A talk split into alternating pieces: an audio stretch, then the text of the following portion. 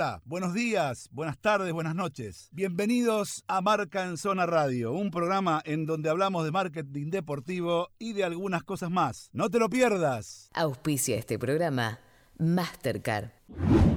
Eh, yo lo que traía era, eh, no es una columna de opinión, pero es algo para que pensemos juntos. Esta última semana hubo mucho run run en el mundo del periodismo deportivo, sobre todo a partir de la polémica entre Gustavo López y el streamer Ibai español, ¿no? Sí. Y me parece que eso nos abre no para meternos en el tema farandulesco, sino para meternos en una pregunta de tendencia de mercado. Yo creo que es una muy buena pregunta para entender hacia dónde va el espectáculo. ¿sí? Cuando siempre hablamos del nuevo perfil del fan deportivo, de cómo en un mediano plazo, y ni que hablar en un largo plazo, esto ya cambió, que los chicos no siguen equipos, sino siguen jugadores, que la capacidad de atención del espectador promedio ya no son los 90 minutos de un partido, eh, sobre todo teniendo en cuenta cuando uno quiere vender a mucho más que un estadio. Eh, y esa es una, una dinámica que acá se puso bien en juego. Acá demostró que el paradigma cambió y que la gente no necesariamente quiere ver lo que siempre vio hasta ahora. Y me parece que desde la industria también hay que hacer el culpa propio y entender dónde cambia. ¿no? ¿Por qué lo tomo? Lo tomo como esta indignación del periodista en el momento en que siente que a él no le dan una nota y le correspondería que se lo dieran. Me parece que hay una pregunta en la que él tiene que preguntar, o todos deberíamos preguntar, es si ya no cambió mi rol. Si Dios me están dando la entrevista a mí, ¿por qué será? Eh, eh, tenemos un, un, automático siempre de, de, tirar la pelota afuera y echar la culpa al otro lado en lugar de pensar el preguntar el por qué. Eh, posiblemente el tipo de entrevistas que hace Ibai tiene mucho más que ver con el perfil de lo que busca el público moderno. Y ahí es donde yo creo que los clubes tienen que empezar a brevar para generar un nuevo discurso a la hora de capturar esas nuevas audiencias, que es lo que está faltando, tanto acá como afuera. Eh, la pregunta es cómo hacerlo de una manera genuina, ¿no?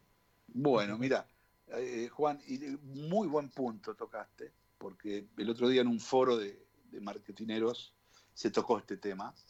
Eh, y yo eh, tengo una opinión formada respecto de esto, la verdad, Juan. Es decir, el punto básico es que hace rato, hace rato ya, que los jugadores eligieron no hablar con periodistas, pero hace bastante rato. Desde que existe el Instagram, sobre todo, y el Twitter, sobre todo, la mayoría de las grandes figuras del mundo no le comunican sus cosas a los periodistas se lo comunican a sus fans o a sus seguidores. Eh, no hablan con periodistas para decirles si van o vienen a un club, no hablan con periodistas para contarles cómo se sienten, eh, no hablan con periodistas para decirles si, si hoy ser eh, inteligente dentro del periodismo, en todo caso, es estar muy atento a esas redes sociales para abrevar de ahí qué es lo que dicen los grandes protagonistas del deporte mundial y no al revés. Eh, porque, eh, como siempre pasó, porque antes no había redes sociales, eh, muchos jugadores siempre también tuvieron este problema, pero al revés, es decir, cuando no había redes sociales, se enojaban periodistas porque hablaba con otro periodista, que era más amigable, o que era más afín, o que lo defendía más a la hora de la crítica, y entonces este, eh, esto también hacía eh, en que algún periodista se ensañara directamente con ese protagonista permanente y, continuamente, eh, ya a nivel personal, ¿sí? ya, ya sacando el tema periodístico o, el tema absolutamente deportivo. como ha pasado con Messi, como ha pasado con el Pipita Higuaín, por ejemplo, generalmente estoy dando dos casos de chicos que no hablan prácticamente con la prensa. ¿sí? Eh, y, creo que esto es normal. No darse cuenta de esto es realmente tener un ego un poco elevado. La verdad, yo creo que pasa por ese lado. Yo creo que las, las construcciones, o sea, ¿por qué tenemos nosotros acá en Marcanzona hoy las declaraciones de Javier Zanetti? Porque es amigo mío. ¿O ustedes piensan que si lo llamamos a, esta hora, a la hora que lo llamaba para que me diga la declaración, este, Zanetti va a salir, por más buena relación que haya tenido conmigo. No, porque es amigo mío, es fácil esto. Entonces, tiene un poco que ver con eso también todo. Y, los jugadores de fútbol, tocando el caso específico del Twitch y de que es un fenómeno, un gordito simpaticón, que le cae bien a los jugadores, que le cae bien a los jugadores y que los jugadores se sienten cómodos porque están eh, compartiendo además cosas generacionales. Con lo cual, eh, el pibe, que es rápido, inteligente y que espero que el maquillaje no se le suba a la cabeza, eh, seguramente abreva de todo eso y aprovecha la cuestión. Pero es muy buen punto el que tocaste, porque en definitiva lo, que, lo único que pasó esta semana es que Gustavo quedó en ridículo. Absolutamente en ridículo, porque hasta sus propios hijos lo, lo criticaron. Y lo bueno de Gustavo es que él lo dijo. Mis hijos me cagaron a pedos por lo que hice, por lo que dije. ¿Entendés, Juan? Y me quiero, me quiero sumar algo también, opino igual que los dos, y Juan decía, el público está cambiando y está consumiendo otra cosa, pero también los jugadores están consumiendo otras cosas. Es decir, no consumen el programa deportivo y consumen a Ibai o a otro streamer. Ya directamente es, me, voy años más atrás, eh, el que quería estar, el que leía el gráfico, el jugador que leía el gráfico y quería estar en el gráfico. Bueno, no sé si el jugador quiere estar hoy en un stream de, un famoso, pero se siente mucho más cómodo, como vos decís, y es porque lo consume también ese canal. Claro, totalmente. Es decir, a ver, por eso te digo, hay, hay, hay, hay chicos, hay, hay, hay jugadores, por ejemplo, que se sienten muy cómodos flotando dentro de lo que es la prensa convencional. Que se sienten muy cómodos flotando dentro de lo que es el universo, el universo digamos, 2.0 tecnológico, y se prestan a, cualquier tipo de, cuestión. ¿sí? Eh, yo voy a tomar el caso de Cristiano. Cristiano es un tipo que, por ejemplo, eh, tiene muy fuerte eh, su arraigo en las redes, sobre todo para contar cosas cotidianas, no tanto para contar cuestiones de fondo, pero tiene dos o tres este, buenos conocidos en algunas cadenas a los cuales eh, de vez en cuando por ahí le da una nota. Sí. Si bien Cristiano no es un tipo explosivo para declarar ni nada, generalmente lo que se habla con Cristiano, porque tampoco es conflictivo Cristiano, con lo cual tampoco Messi es conflictivo, ¿entiendes? Eh, no es, por ejemplo, un chico como a nivel internacional, como puede ser Sergio Ramos, que es un pibe, mm. o, Piqué, que son pibes realmente que son picantes, ¿entendés? Son picantes en redes, son picantes eh, en todas las plataformas y son picantes personalmente. Entonces es un tipo nutritivo hace una nota, pero no te la dan. Entonces le caen como si se muriera ahí el periodismo. Y el periodismo se puede hacer de igual, de todas maneras. Se pueden investigar cosas, se puede eh, ir detrás de... Sí, Lo que me interesa es llevar esto al plano de los clubes. ¿En qué sentido? En el plano del aprendizaje que necesita el club para entender el nuevo lenguaje y para entender cómo llegar a las nuevas generaciones desde el punto de vista de marketing para acercarlos al club y transformarlos en fieles consumidores de. Si son estas charlas, son estas charlas, pero algo que lo asocie a esta nueva forma de ver el espectáculo, ¿sí? que incluso por ahí no están 90 minutos, pero consumen mucho más a posteriori. Eh, los highlights, que son los, los detalles más elevados del partido, la semana posterior tiene, por ejemplo, en YouTube una cantidad de reproducciones muy interesante como para utilizar a la hora de, generar recursos adicionales. En ese sentido, este nuevo lenguaje y esta nueva forma de comunicarse de manera directa con los jugadores debería ser apropiada por el club. Ahí es donde digo que los clubes tienen que, las ligas también tienen que aprender de este tipo de cuestiones y hacer las propias para llegar a este nuevo público, ¿no? Más allá de, la, discusión del, ego o no ego periodístico, que cada uno deberá estudiar. Pero los clubes, los clubes en general, en general, yo creo que tienen que tienen que estar en ese proceso, todos, este, simplemente con, ver lo que fue el ejemplo Sacachispas, ¿entendés? Eh, simplemente con eso los clubes tienen que entender que la cosa va por ahí. Si no lo ven es porque son ciegos, es fácil esto, no es tan difícil. Eh, porque la verdad que eh, este, de un equipo pequeño histórico, eh, prácticamente se hizo un, una, una, un tsunami eh, de, cuestiones que tenían que ver con que todo el mundo estaba esperando, por lo menos acá, la reacción de los Twitter y las redes sociales de, de Sacachispas. Eh, porque eran distintas, porque eran graciosas, pero básicamente comunicaban. Somos Sacachispas y acá estamos. Eh, quédate tranquilo Barcelona que no vamos a ir al Mundial de Clubes. Impresionante. Quédate tranquilo Barcelona que no vamos a ir al Mundial de Clubes. ¿Entendés? O sea, eh, estas son cosas que, y, respecto de lo que tiene que ver con toda esta, eh, esta cuestión, yo el otro día tuve una experiencia en Twitch que, em, que realmente fue muy, muy increíble. salió Javier Zanetti con Mr. Chip, nuestro aliado Mr. Chip, en su nuevo canal de Twitch. Eh, y él hace tres o cuatro veces por semana, ya esta semana va a ser Abreu, eh, había hecho algún, algún, actor importante también, que, es bastante conocido. Julio Baptista. Julio Baptista. Eh, y puso a, a Zanetti y casi, casi las, en un momento estábamos en 6.000 personas, habíamos empezado 800 mm. tipos. 6.000 personas eh, escuchando lo que, lo que, lo que escuchando y mirando lo que, lo que hablaban Javi con, con Mr. Chip. Eh, claro, por ahí en el mundo Twitch, comparado con Ibai, no es nada. Pero por algo se empieza, ¿no? Bueno. Porque Sí. No, te quería contar justo que viene a eso y, y, creo que también está para la charla y que lo hemos charlado bastante con Juan y con Gastón. Eh, Dani, ¿lo conoces a, Jordi Évole? Es un periodista español. Sí. La verdad que el último tiempo enganché muchas entrevistas de él eh, y una fue Ibai. Y, Ibai como que le puso paños fríos a que la gente diga que cualquiera en Twitch puede monetizarlo. Bien, él dijo lo que gana. Escuchemos esto.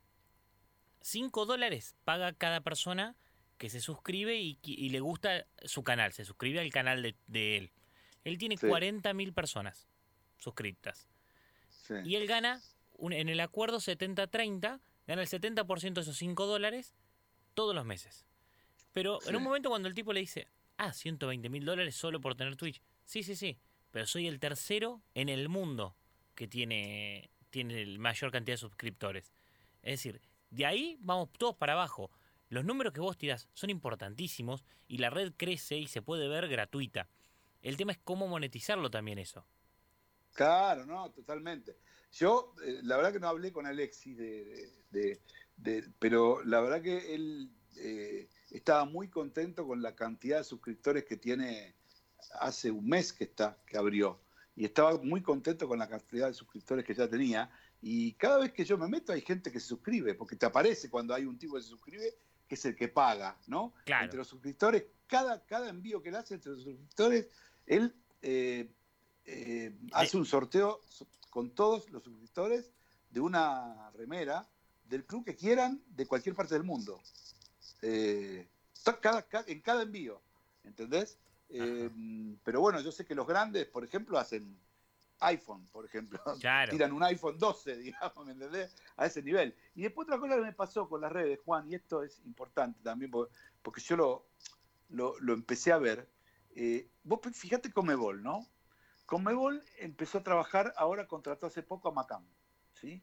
Y empezó a trabajar su rediseño de redes.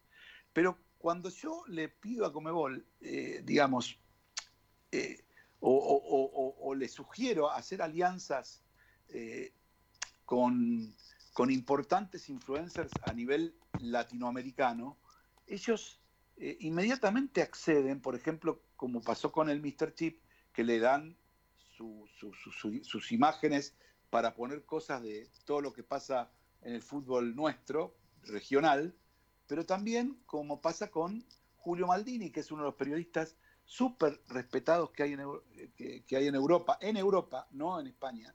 Se llama Mundo Maldini, tiene el canal en tres idiomas, que es inglés, español e italiano, y el tipo es un reconocidísimo, es youtuber, casi tiene un millón de, contactos. Cuando ese tipo nombró, eh, me, digamos, me arrobó agradeciéndome mi gestión con, porque yo se los presenté a, a Comebol, fue una catarata impresionante yo me asusté de la cómo empezaron a caerme seguidores de la nada, ¿entendés? Entonces, este, vos te das cuenta de la, de la penetración que tiene todo eso y de lo y lo que pasa es que me parece, y en esto no sé si, si, a vos también te parece, que acá no importa el, tweet, el YouTube o el Twitter, lo que importa es el contenido. vos le tenés que dar buen contenido a la gente. Lo que hagas, ¿entendés? Y este es el problema, me parece, que, que, que- que tienen los clubes, Juan.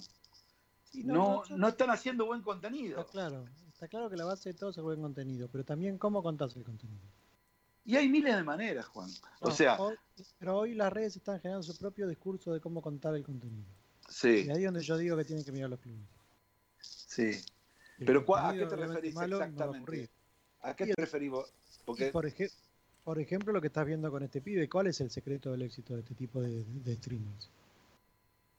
Para- básicamente, el secreto de esto, eh, primero, en la inventiva hay un gran trabajo y además hay una cuestión histriónica y actoral que, que el pibe tiene innato y que lo supo utilizar. No cualquiera, y tiene razón el chico en esto, no cualquiera lo puede hacer, porque no cualquiera tiene la impronta, tiene la sagacidad y tiene la rapidez de tener contestaciones y diálogos de ese tipo con personas pares. No cualquiera personas lo por- puede hacer. Estamos de ¿Eh? acuerdo con vos. No cualquiera lo puede- Pero yo, claro. por ejemplo, te hago una pregunta. Adentro de un plantel, ahora ya se va a ir, pero dentro del Manchester City, encontrando lo que hacía Kun Agüero, ¿no hubiera estado bueno contratar al Kun para que haga eso mismo con el resto de los jugadores del plantel? Totalmente, claro. Pero Bueno, no sé ahí si es a donde me refiero, ahí es a donde yo me refiero, buscar el discurso. Claro, Buscar a ver, internamente cuál es el recurso que podés tener vos o dónde Pero- asociado al pero- club para generar algo similar. pero ahí, ahí viste la clave, Juan. Eso es contenido. ¿Entendés? Eso es contenido. Ahí está la clave. Este, tiene que salir del club el contenido. ¿Me entendés lo que te quiero decir? Yo estoy totalmente de acuerdo con vos, pero eso es contenido, no es ninguna otra cosa que contenido. En vez, en vez de que este pibe haga, que lo haga con, no sé, con Company, ponele, por decir de alguna manera, o no sé, con Otamendi sigue estando ahí o se jubiló, no, se fue con Otamendi ya. No, se fue No sé, Otamendi, con Otamendi está en Benfica. el que sea. Pero ¿sabes, el- ¿sabes que, Sí. que me parece que, rom- que él no lo podría hacer? Porque eh, ni el Kun ni otro protagonista que, que haga stream. Porque, ¿Por qué? porque tanto Twitch como YouTube, o, o cuando ellos llaman que, le pre- que prenden la cámara, prenden la cámara y capaz que con un gui- no tienen guion, digamos, tienen algo establecido y lo comentan muchos, pero sale innato. Y si el Sí. club deja librado al azar que el Kun Agüero haga un stream, puede salir algo que no esté en los parámetros o, o que no quiera. ¿Se entiende? Y el Kun lo Sí. hace bien. y se mandó Pero cagadas en Hay vivo. ciertos riesgos que hay que tomar a veces. Y además Sí, vos lo podés eh, acotar. pero está perfecto. ¿Qué cagadas? A ver, ¿qué cagadas? Ejemplo, a ver, dame un Eh, ejemplo. ¿Qué cagadas te mando? Ah, ahora no. ¿Putear? No, no, no, no. Que, que- tres- no, que se le puede esca- 350 veces dentro de la cancha. A ver, que se le puede llegar a escapar, no sé, algo, un- una información que no pueda dar. ¿Se entiende? Hoy no, hoy no me, no me viene a la no, cabeza. pero ¿sabes qué? Eso, mira, eh, yo, yo entiendo eso, sí, sí, sí, sí. Igual estamos hablando de un pibe que justo está en un momento que está por irse. No, eh, no, pero, pero- ponele agarrándolo en pero- cuarentena, como estuvo, que fue espectacular. Sí, sí. No sé si no sé si sería él, porque si vos pones eh, un stream que hace él contra una entrevista, no es la misma persona. Ah, no, claro, claro. no es la misma no persona. una entrevista. Él haría lo mismo que hacía, pero, por ejemplo, sumando el juego a un compañero del club. Sí. No, sí. Jugando los dos juntos Bueno, y viendo ¿sabés qué charla sale de ahí. ¿Sabés quién está Sí. haciendo muy bien eso? Es Real Madrid. El otro día lo compartimos con Gastón en, en las redes de Marca en Zona. eh, y, y muy, muy interesante. Cruces eh, de nacionalidades y juegos y generación de contenido, como vos decís, eh, y- pero más sueltos. Pero bueno, siempre depende de la personalidad del jugador, ¿no? Claro, el- claro, primero la personalidad depende, depende de los grupos, depende de, de- de cómo está ese grupo. Total. Pero bueno, es una cuestión de contenido, señores.